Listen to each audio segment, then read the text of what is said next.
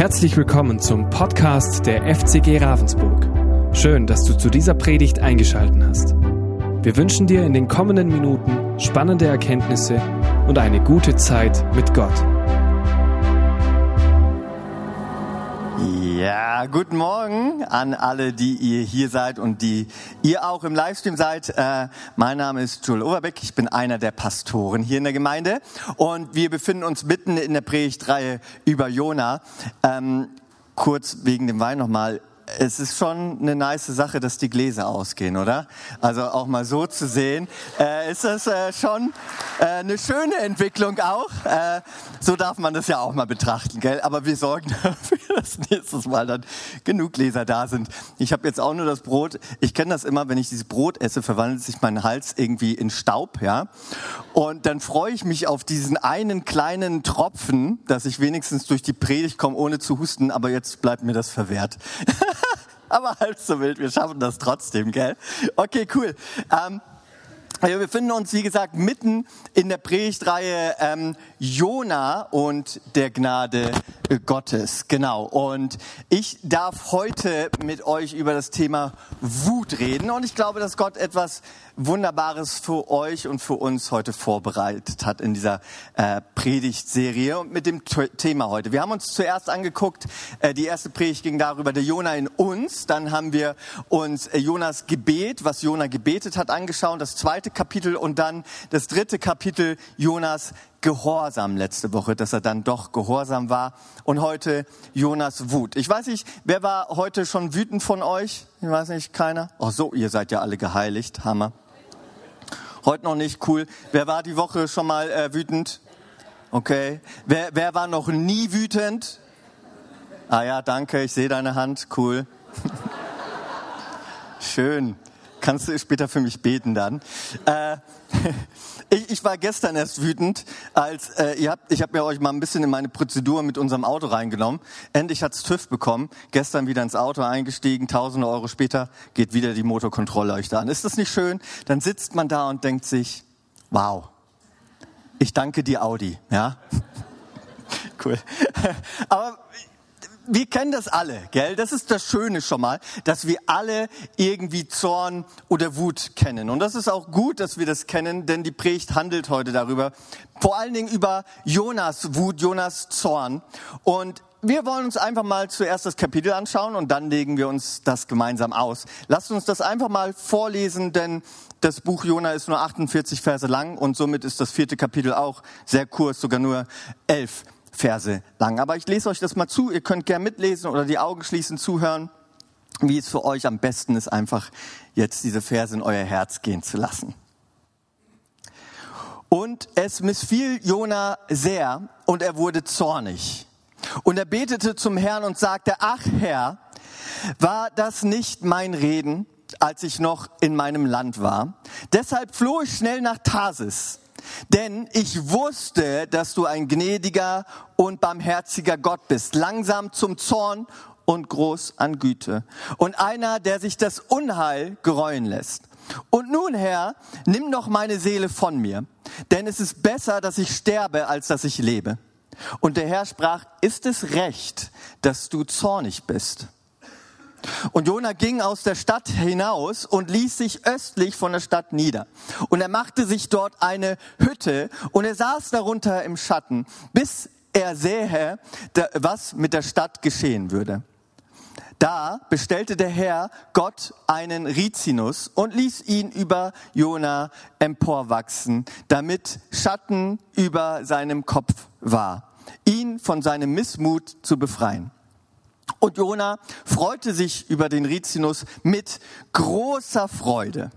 Aber Gott bestellte am folgenden Tag einen Wurm. Beim Aufgang der Morgenröte, der, äh, der stach den Rizinus, sodass er verdorrte.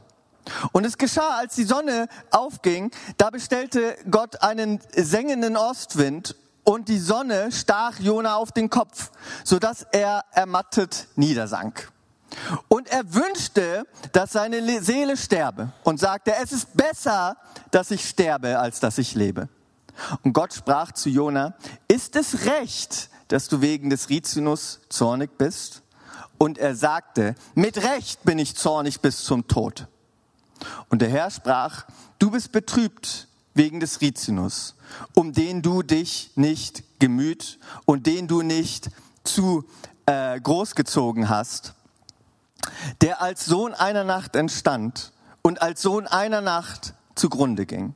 Und ich, ich sollte nicht darüber betrübt sein wegen der großen Stadt Ninive, in der mehr als 120.000 Menschen sind, die nicht unterscheiden können zwischen ihrer rechten und ihrer linken und eine Menge Vieh.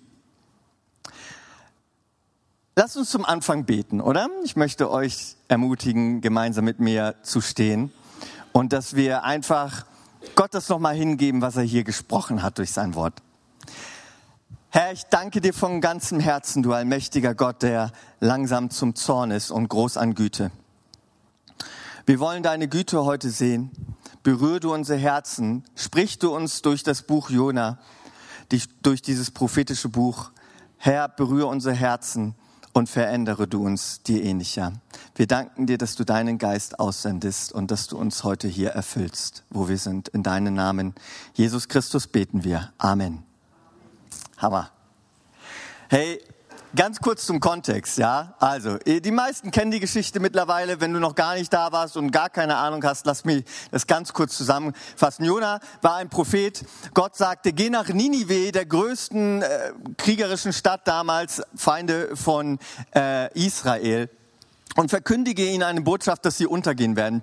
Jona hatte gar keinen Bock darauf, ging nach Tarsis, also ans andere Ende der damals bekannten Welt Gott sandte einen Sturm. Jona flog vom Boot, wurde von einem Fisch gefressen, betete in diesen Fisch. Gott spuckte ihn wieder aus, ja, also der Fisch spuckte ihn aus auf Gottes Befehl an dem Ufer und er schwor sich, Gott gehorsam zu sein, ging in die Stadt Ninive hinein, ein Tagesmarsch quasi, predigte eine, eine Predigt quasi über drei Worte sind das im Hebräischen. Fancy, ne? Also sabotierte sich quasi selbst. Drei Worte braucht der nur. Die Stadt wird in 40 Tagen zerstört werden und plötzlich bekehrte sich die ganze Stadt, selbst die Kühe. Ja?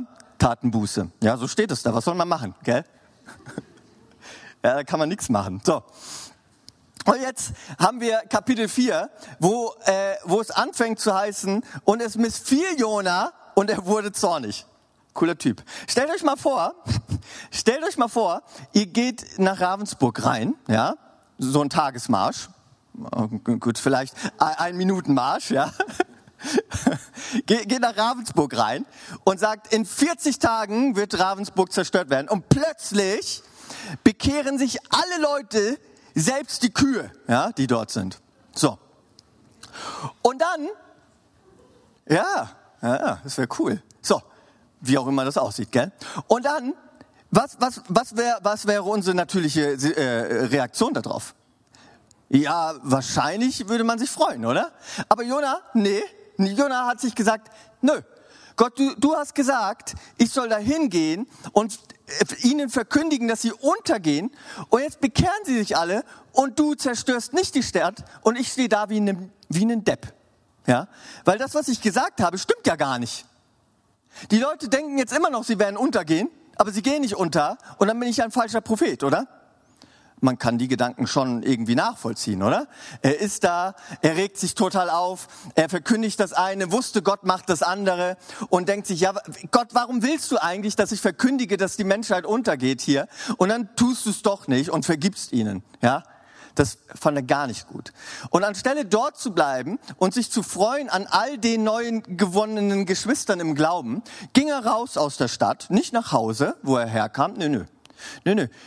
Er geht raus, baut sich eine Hütte, das war eine richtig gute, richtiger Schwabe, ja, schaffe, schaffe, Häusle bauen danach, geht also raus, baut sich eine Hütte und wartet darauf, dass sie dann doch zerstört werden. Er dachte sich, ja, vielleicht überlegt sich Gott es ja doch noch anders. Oder vielleicht machen, äh, sie, tun sie ja Buße über ihre Buße, die Leute, und wenden sich doch wieder gegen Gott. Und so baute er sich ein Haus, in der festen Absicht, hier bleibe ich erstmal und warte so lange, bis die Stadt am Ende doch zerstört wird und ich doch recht hatte und Gott doch zornig ist. Da hat er richtig Bock drauf. Das wollte er. Ja? Da, da, da muss man, das muss man sich mal vorstellen, was für eine krasse Mission dieser Mann hatte. Ja? Er wollte ums Biegen und Verbrechen zu sehen, äh, sehen, dass das, was er sagte, eintritt und dass Gott sich doch nochmal umentscheidet und sie doch zerstört. Und man könnte Jona ganz klassisch hier eigentlich auch mit dem, mit dem großen Bruder vom verlorenen Sohn beschreiben, oder? Da tut jemand Buße und der große Bruder vom verlorenen Sohn, als der verlorene Sohn zurückkam, sein kleiner Bruder, war er eingeschnappt, wollte nicht am Fest teilhaben, ging auch raus aus dem Haus, ja, und blieb da zornig und schmollend.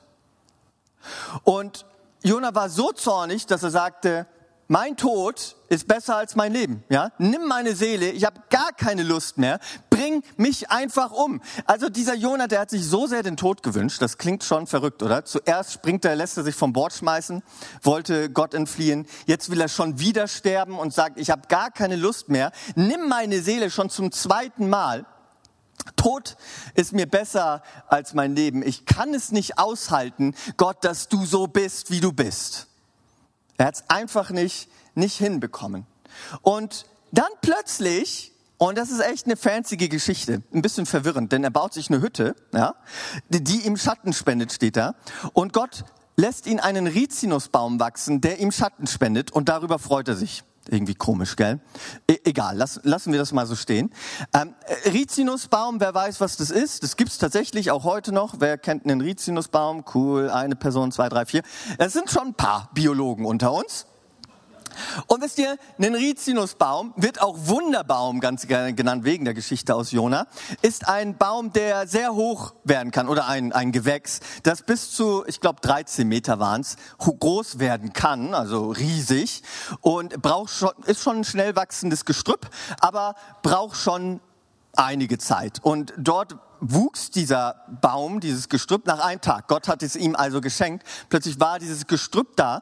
Und ihr müsst wissen, dieser Rizinusbaum ist höchst giftig. Ja, wir haben Öle, Rizinusöl, das wird aus den Wurzeln gewonnen. Das hat der Jonah jetzt nicht vorgehabt, ja. Aber an diesem Rizinusbaum wachsen so schöne rote Beeren. Die sehen super aus, ja. Aber allein ein einziges Kornstück, ein Korn, reicht aus, um einen Menschen umzubringen. Okay, verrückt, oder? Auch heute noch ist es sehr giftig und bis heute gibt es kein Gegengift gegen diesen Baum. Das ist wirklich so. Ich habe es recherchiert, ja. Ähm, es wird auch in militärischen Waffen heute noch benutzt, weil es so giftig ist und weil es ja kein Gegengift gibt, dann äh, setzt die Muskulatur aus und so weiter und so fort. Und diesen Baum lässt Gott interessanterweise wachsen. Hätte ja auch alles andere sein können, eine Palme, wie auch immer.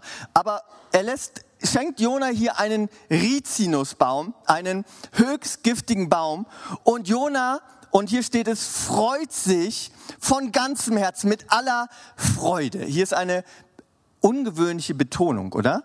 Er freut sich über alle Ohren quasi, über diesen Baum. Ja? Endlich, endlich tut Gott mal was Gutes für ihn, oder?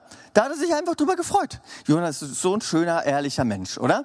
Denkt sich, Mensch, 120.000 Menschen kehren um, plus Kühe. Da habe ich keinen Bock drauf. Aber, aber dieser Baum, wow, ja? Endlich habe ich hier einen hochgiftigen Baum, der mir Schatten spendet neben meiner wunderschönen Hütte, ja? Und er freut sich von ganzem Herzen über dieses blöde Gestrüpp. Jetzt mal wirklich, gell? Es ist so paradox irgendwie. Aber das Gestrüpp ist da und er freut sich von ganzem Herzen. Also zusammengefasst nochmal, Jona im Walfisch, ja, tut Buße und sagt, okay, ich, ich werde deine Botschaft verkündigen. Geht in die Stadt, verkündigt die Botschaft, alle bekehren sich. Er ist todesbetrübt und zornig, geht raus, baut sich ein, eine Hütte. Ja, Gott schenkt ihm einen Rizinusbaum an einem Tag, der da gewachsen ist. Er freut sich von ganzem Herzen über dieses Gestrüpp und ist endlich glücklich. Endlich hat Gott mal in seinem Leben etwas Gutes getan. Ja, cooler Mann, ey. Es ist schon interessant, worüber wir Menschen manchmal zornig werden können, oder? Äh, wenn ihr länger darüber nachdenkt, vielleicht habt ihr auch so Situationen. Ich weiß noch, als ich damals bei der Bundeswehr war, da war es so, da gab es die Regel, man darf halt nicht äh, betrunken zum, zu, zum Dienst kommen, ja. Und wir hatten immer Wochenende Ausgang, also von äh, Freitagnachmittag bis Sonntagabend. Sonntagabend mussten wir wieder da sein. Und man sollte nüchtern kommen. Aber irgendwie, wenn Leute Regeln hören, dann fällt es ihnen immer schwer, sich daran zu halten, gell? Und dann mussten wir abends immer antreten. Und ich sag euch wirklich, die Hälfte ungefähr war stockbetrunken, ja. Und ich natürlich nicht als guter Christ, ja. Ja, wirklich. Ich, ich stand da und äh, ich war da 18 Jahre alt. Meine Güte. Ich stand da und es hat mich so aufgeregt, dass die nicht bestraft wurden, ja? Weil die alle haben das gemerkt, auch die Ausbilder. Natürlich äh, haben die gemerkt, dass die betrunken waren und die Regel gab's ja und die waren überall streng. Meine Güte. Ich, nur weil ich schüchtern war, habe hab ich so viel Ärger bekommen in dieser Laufbahn bei der Bundeswehr. Ich habe mich damals noch nicht mal getraut, als ich befördert wurde zum Obergefreiten, kriegt man so, so eine Klappe. Und ich habe mich nicht mal getraut zu äh, der Bürostelle zu gehen, um da zu salutieren, um mir das abzuholen, weil ich so schüchtern war. Wirklich. Ich war so, das könnt ihr euch gar nicht vorstellen. Wirklich. Ich, ich hab dann keine Klappe gehabt, ähm, äh, weil ich so Angst hatte, da zu salutieren und irgendwann habe ich dann immer Ärger bekommen, ja, weil ich ja keine Klappe habe. Äh, dafür habe ich Ärger bekommen. Ja, aber dafür, dass die anderen stockbetrunken ankamen, gab es keine Ärger. Das hat mich so wütend gemacht. Wahrscheinlich geht's nur mir so, ne? Manche Dinge, machen einen einfach so wütend, weil man denkt, die Welt ist so ungerecht, oder? Warum werde ich, der so nett ist, ja, ja, jetzt bestraft für so einen Blödsinn? Aber die anderen, die wirklich ganz konkret etwas machen, was gar nicht geht, da ist es kein Problem. Es hat mich herausgefordert, ja. Zwar nicht so sehr wie, wie, wie, wie Jona, aber wir sollten uns immer die Frage stellen und dafür steht, glaube ich, auch dieser Rizinusbaum und ich gehe nachher noch ein bisschen tiefer darauf ein. Ein einziger Samen, ja, kann unser ganzes Sein vergiften. Etwas, was anfängt in unserem Kopf nachzudenken, zu wirken, zu, zu spinnen. Und dann, dann fängt an, plötzlich haben wir Zorn. Und Zorn kann uns so beflügeln, dass wir plötzlich alles andere vergessen, worum es eigentlich geht, anderen Menschen auch Gnade entgegenzubringen. Und jetzt haben wir hier diese, diese, diese paradoxe Spannung zwischen Jonas Zorn und Gottes Zorn auch. Gott war zornig auf die Stadt Ninive, dass er sie untergehen lassen wollte. Jona verkündigte die Botschaft und plötzlich gereute es Gott. Irgendwie auch komisch, ne? Da gucken wir uns gleich nochmal genauer an, warum. Und Jona sagt, er hatte recht. Gott fragt ihn ja, ist es recht, dass du zornig bist? Und Jona sagt, ja, ich habe recht, dass ich zornig bin darüber, dass Menschen ihr Leben dir gegeben haben. Und Gott wiederum hatte das Recht, zornig zu sein auf die Menschen, aber gab sein Zorn aus, auf, aus Nächstenliebe. Er hatte so unglaubliches Mitleid mit diesen Menschen, dass er diese, diese wirklich schlimme Stadt Ninive, die so brutal, das ist überliefert, so brutal umgegangen sind mit Menschen, die sie nicht leiden konnten, wirklich auf äußerste, sagt Gott und nimmt diese wunderbar krass übertrieben netten Worte und, und stellt sie da und sagt, hey, die Menschen können ihre, ihre, ihre rechte Hand nicht von ihrer linken unterscheiden. Er nimmt diese unglaublich netten Worte für eine moralisch komplett verwerfliche Stadt und sagt, die Menschen wissen einfach nicht, was sie da tun. Sie, Jona, kannst du dir das nicht vorstellen? Diese Menschen kennen mich nicht. Und deswegen tun sie etwas, von dem sie keine Ahnung haben. Und wisst ihr, ich glaube, uns geht es oft ganz ähnlich. Und da sollten wir uns mal, da, da darf das Buch Jona und dieses Kapitel, glaube ich, eine unglaublich krasse Lehre für uns sein. Denn wenn ein Mensch heute, ja, in dieser Welt, der Gott nicht kennt, etwas falsch tut, steht Gott nicht da und sagt, du Trottel, ja. Wie kannst du es wagen, dass du sündigst? Wenn wir aber, die wir gläubig sind, wie schnell stehen wir da, und da darf jeder jetzt mal selbst in sich reinhören, und ich mache das bei mir auch, wie schnell stehen wir da, wenn Leute in dieser Welt, die Gott nicht kennen, etwas machen, wovon wir wissen, es ist gegen uns oder gegen irgendwas Gutes oder es ist moralisch verwerflich. Wie schnell stehen wir da und lassen uns über diese Menschen aus, oder? Beleidigen sie, ja, und sagen, wie, wie, wie können die es wagen? Oder lassen uns in den sozialen Medien oder bei YouTube oder so in Kommentaren über die Menschen aus und beleidigen sie. weil wir anonym bleiben können. Oder auch ganz krasses Beispiel, auch in der heutigen Zeit bei uns, wenn die Politik wieder mal ein Gesetz gegen etwas trifft, was moralisch für uns Christen natürlich herausfordernd ist, ja, wo gegen Gottes Werke spricht, wie schnell stehen wir da und beleidigen die Menschen und die Politiker und reden schlecht über sie und stellen sie bloß und haben keine Liebe in unserem Herzen für diese Menschen, sondern nur Wut, Zorn, Verzweiflung, Hass, Lästerei für Menschen, die gar nicht wissen können, dass das, was sie tun, wirklich falsch ist. Und ich glaube, dieser, dieser Gedanke, der ist uns so oft verloren. Weil wie schnell stehen wir mit, mit wirklich, wirklich verurteilen Blicke über Menschen da, die vielleicht so leben, dass wir es nicht verstehen können. Wie schnell fällt es uns leicht, wenn wir davon überzeugt sind, zum Beispiel, dass Homosexualität Gott so nicht für uns geplant hat, diese Menschen, die das ausleben, anzugucken, zu verwerfen und sagen, wie können die nur, oder zu beleidigen oder schlecht über sie zu reden? Oder in Ehebruch leben und sagen, Gott sei Dank bin ich nicht so. Zum Glück habe ich das nicht gemacht. Das klingt jetzt so, ah, das, das geht mir nicht so. Aber ganz ehrlich, wir sind so schnell, so oft dabei, dass unser Herz voller Zorn über Sünde ist in anderem Leben. Obwohl Menschen gar nicht wissen können, dass das, was sie tun, falsch ist. Gar nicht. Überhaupt gar nicht. Gott drückt es hier nämlich sehr krass aus. Er sagt, wie kann ich denn, kannst du es nicht verstehen, dass ich Mitgefühl für Menschen habe, die nicht wissen, was sie da tun, dass das falsch ist? Kannst du dir das nicht vorstellen? Wisst ihr, dieses krasse, dieses krasse Defizit zwischen Jona und diesem Zorn, den er hatte und die Gnade, die Gott hatte, wird uns ganz bewusst, wenn wir den wahren Propheten anguckt, das, was Jona eigentlich die ganze Zeit hätte sein sollen. Jona sollte ein Prophet sein, der den Menschen Vergebung bringt und Liebe, was er aber die ganze Zeit nicht war. Und uns den Propheten angucken, der der wahre Prophet war, dann sehen wir hier etwas in einem, in diesem Leben, was uns heutzutage ein krasses Zeugnis sein kann. Und zwar wisst ihr, in der letzten Woche von Jesu Leben, als er nach Jerusalem einritt, können wir Folgendes von ihm lesen. Das finde ich krass. Lasst uns dazu mal gemeinsam Lukas 19 aufschlagen. Ich werfe das auch an die Wand für euch. Dort heißt es, als Jesus sich nun der Stadt näherte und sie vor sich liegen sah, weinte er über sie und sagte, wenn doch auch du am heutigen Tag erkannt hättest, was dir Frieden bringen würde, nun aber ist es dir verborgen. Du siehst es nicht, weil du die Zeit, in der Gott dir begegnet, nicht erkannt hast. Jesus war, er weinte. Jesus weinte über ihre Fehler.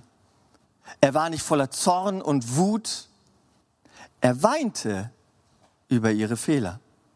Er weinte darum zutiefst. Oder als er am Kreuz hing, in Lukas 23 sagt der Vater, vergib ihnen, denn sie wissen nicht, was sie tun. Sie folterten Jesus, sie verspotteten ihn, sie beleidigten ihn, sie stellten ihn als Lügner dar, sie quälten ihn mit der schlimmsten Foltermethode, die es gab. Und Jesus, zerbrochen am Kreuz, sagt nicht, Herr, lass dein Zorn über sie hergehen, sondern er sagt, Vater, vergib ihnen, denn sie wissen nicht, was sie tun. Sie können gar nicht wissen, was gut oder was böse ist. Jesus sagt nicht, dass die Menschen nicht schuldig seien. Nein, das in keiner Sekunde. Sonst wäre er nicht für uns am Kreuz gestorben. Aber er hatte unglaublich tiefes Mitgefühl.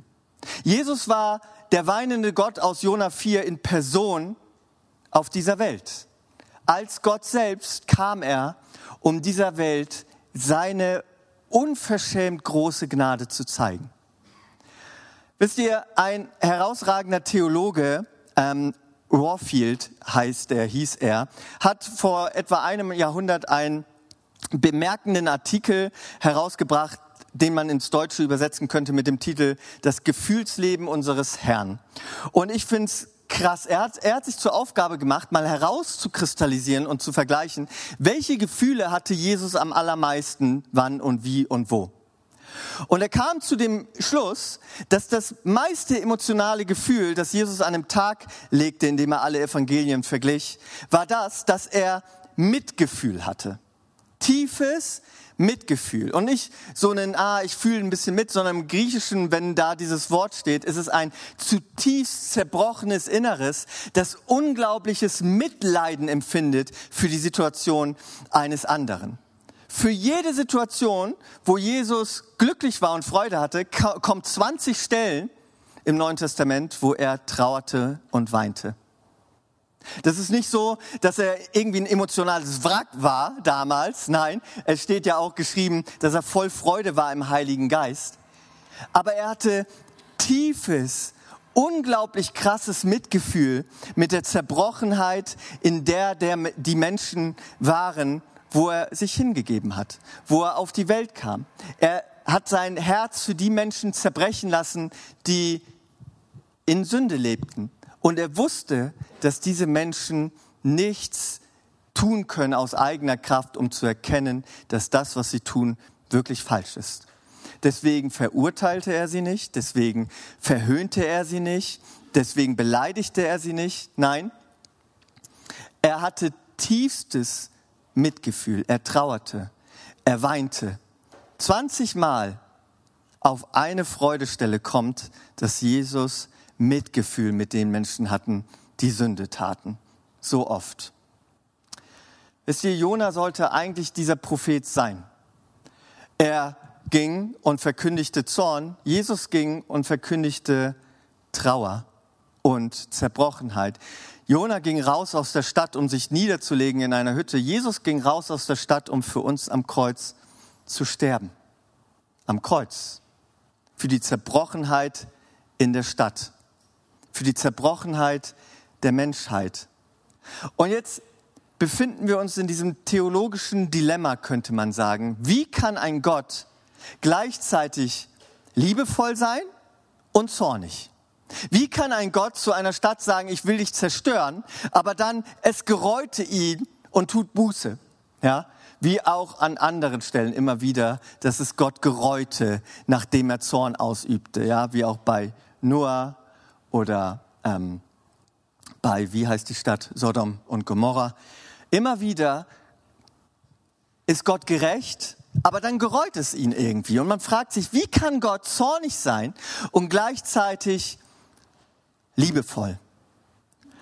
Und ich habe ein Buch gelesen, das ich euch auch empfehlen kann. Es ist einfach nur genial. Und da fand ich folgenden Gedanken so krass. Timothy Keller hat ein Buch geschrieben, das heißt ähm, Die Geschichte eines unverschämt gütigen Gottes oder so. Irgendwie so heißt das mit so einem Wahldings drauf. Kauft euch das sehr gerne. Das geht über das ganze Jona-Buch nochmal. Mega krasses Buch. Und folgendes.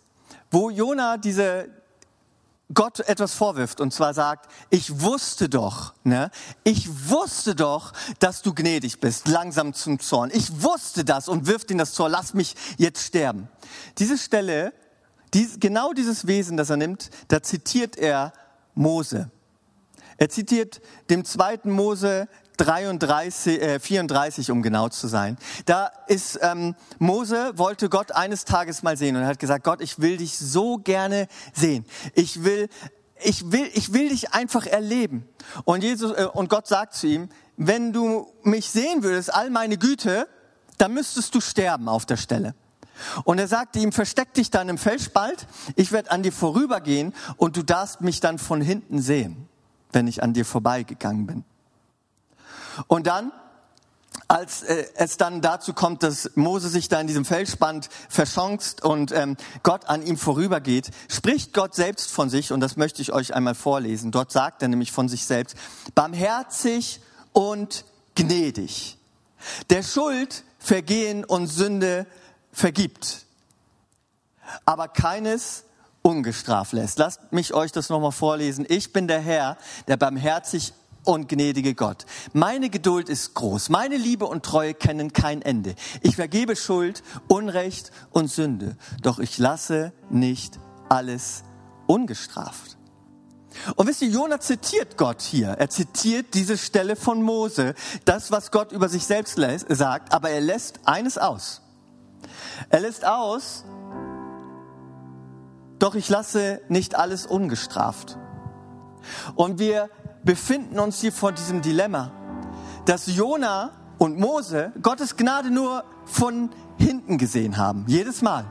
Sie sahen Gottes Zorn, sie sahen Gottes Gerechtigkeit und sie sahen Gottes Güte und Liebe und konnten diese Dinge nicht miteinander vereinen. Und ich glaube, uns geht's manchmal auch so, auch obwohl in unserer westlichen Welt ist es eher so, dass wir sagen, ah, Gott ist doch Liebe, Deswegen ist er vollkommene Liebe und deswegen wird er auch gar nicht mehr strafen. Das ist ja eine extreme Sicht heute, dass äh, Gott ein allversöhnender Gott ist, weil man diese Spannung nicht wirklich aufbauen kann. Zwischen Gott ist ein zorniger Gott, aber Gott ist auch ein liebender Gott. Aber wisst ihr, ganz einfaches Beispiel. Wenn ich jemanden liebe, zum Beispiel meine Frau Tabi liebe ich unglaublich, und ich wüsste jetzt, jemand tut ihr irgendwas an oder sie tut sich selbst was an, und ich nicht zornig darüber werden würde, wäre ich gleichgültig. Ich kann doch nicht jemanden lieben und nicht zornig sein darüber, wenn sein Leben zerstört wird. Gott ist ganz ähnlich.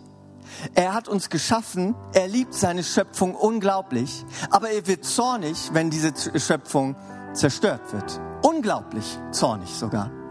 Aber nicht darüber, was sie tun, sondern darüber, dass sie Gott fern sind. Er sagt, wie, wie können denn die Menschen überhaupt erkennen, was sie da falsch tun? Sie können es gar nicht erkennen. Sie, sie, sie sind blind, ja.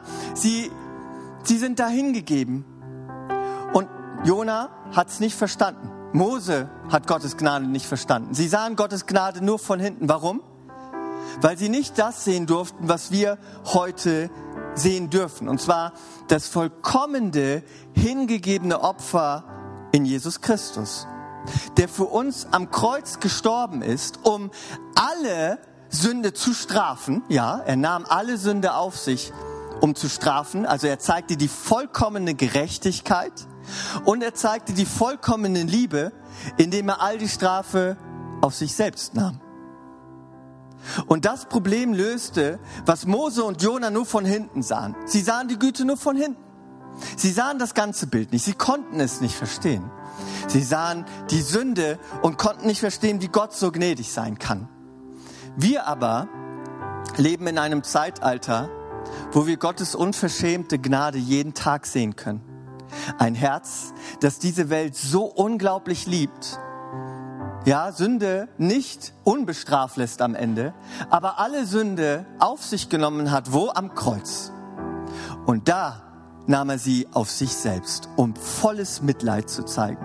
Und ich glaube, wir sind darauf angehalten, uns eine Scheibe von dem abzuschneiden, was Gott uns, was Gott dort gezeigt hat. Und zwar tiefes Mitgefühl und Mitleiden, ja, Mitleid ist ein gutes Wort. Wir leiden mit den anderen mit, wenn sie in dieser Welt dahingegeben sind in ihrer Sünde. Ja, es ist zutiefst, zutiefst, ja, unkomfortabel wenn ich einen Menschen sehe, der etwas Falsches macht und ich anfange, damit zu leiden, damit zu trauern.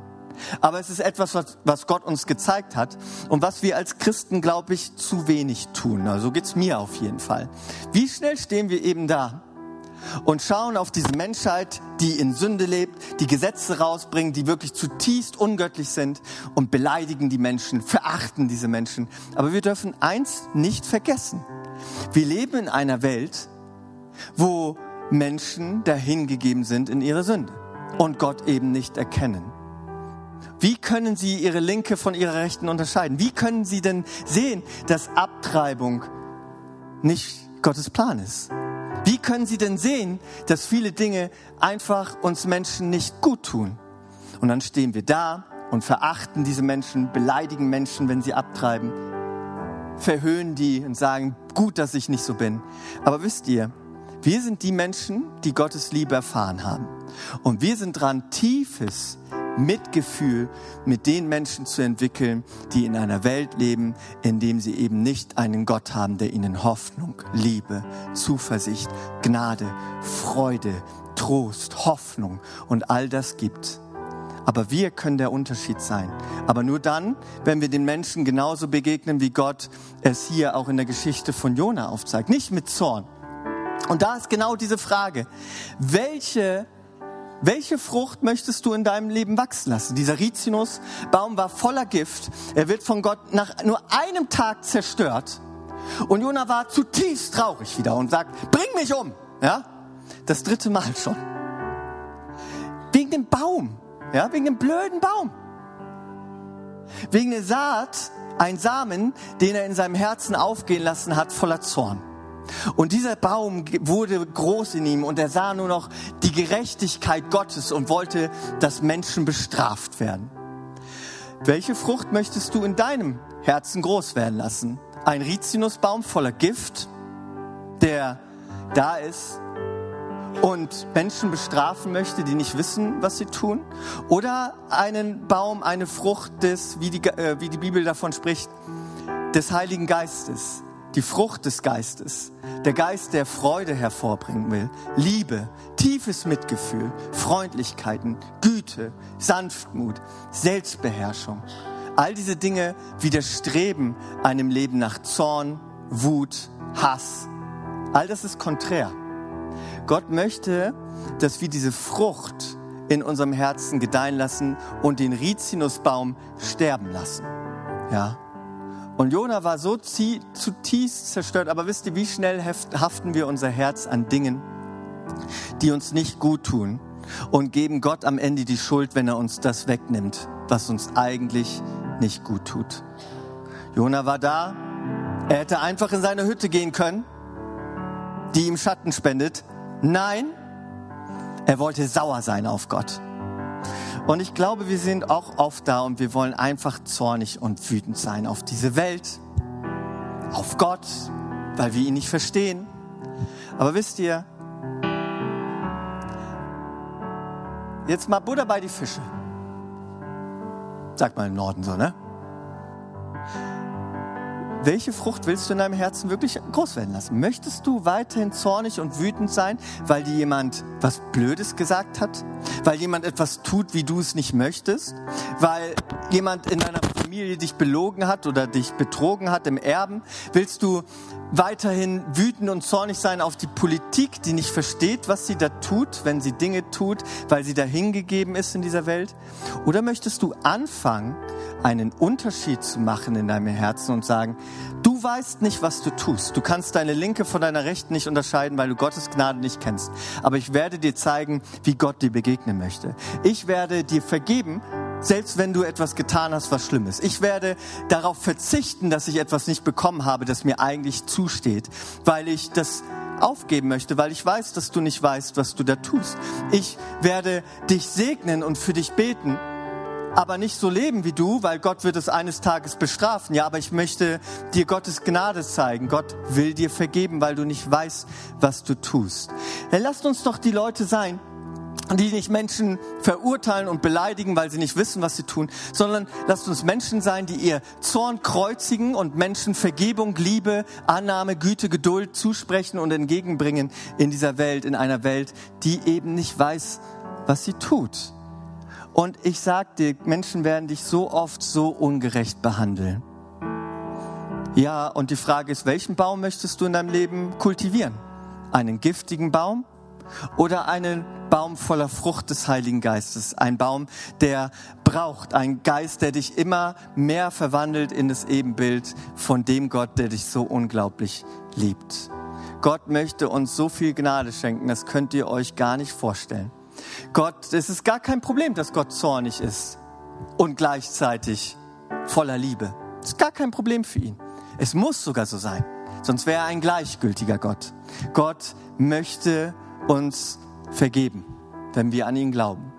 Und lasst uns doch mal gemeinsam aufstehen, oder? Wenn du kannst. Ich möchte gern mit euch nämlich ins Gebet gehen. Ich finde es immer gut, wenn wir, wenn wir Dinge bewegen in unserem Herzen. Sonst ist es immer so ver, ver, vertane Chance, ja. Schließ doch mal deine Augen, mach die einfach mal zu, ja. Ich habe sie natürlich offen, weil ich will ja für dich beten. Auch du im Livestream, mach mal zu. Ja, weniger Blaustrahlen für deine Augen ist auch gut.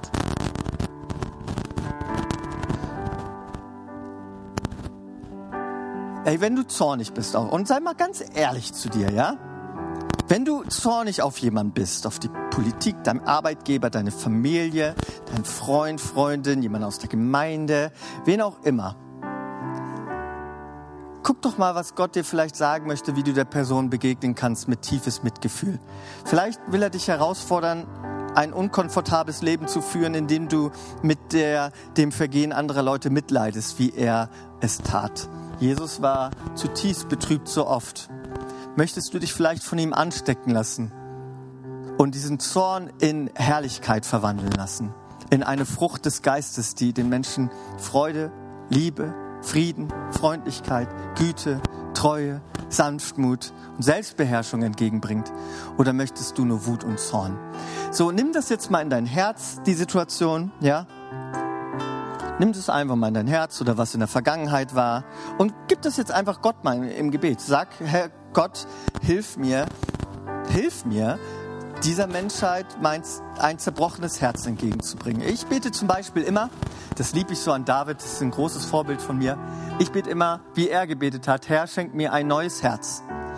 Und das bete ich sehr oft, weil wir brauchen immer wieder ein neues Herz, das zerbrochen ist für das Leid dieser Welt. Wie schnell verhärtet sich unser Herz, oder? Und dann möchte ich noch eine andere Zielgruppe ansprechen. Wenn du heute hier bist und sagst, ich möchte erkennen, was gut und was schlecht ist und möchte erkennen, ich möchte diesem, ich möchte diesem Gott ab heute folgen. Ich glaube, er hat hier ein, ein Wunder in meinem Herzen heute getan. Ich glaube an ihm. So Heb, wir haben unsere Augen zu, ich will aber für dich beten. Heb mal deine Hand ganz mutig und ich werde für dich beten. Und ich glaube, Gott wird dir heute ganz krass begegnen. Ja, Hammer. Ich sehe, vielen Dank. Yes. Gott, Gott wird euch heute begegnen davon, oder ist es ja gerade schon, und wird äh, diesen Weg mit euch gehen und euch verändern. Er will euch diesen Geist, den Heiligen Geist schenken, der eure Herzen zu mitleidenden Herzen macht. Und ich bete jetzt für uns, ja? Und danach werden wir noch äh, Gott die Ehre geben in dem Lobpreislied. Schütte ihm dein ganzes Herz heute aus. Verpass heute nicht die Möglichkeit, wo er deinen Zorn in Herrlichkeit verwandeln möchte. Sei nicht Jona, ja?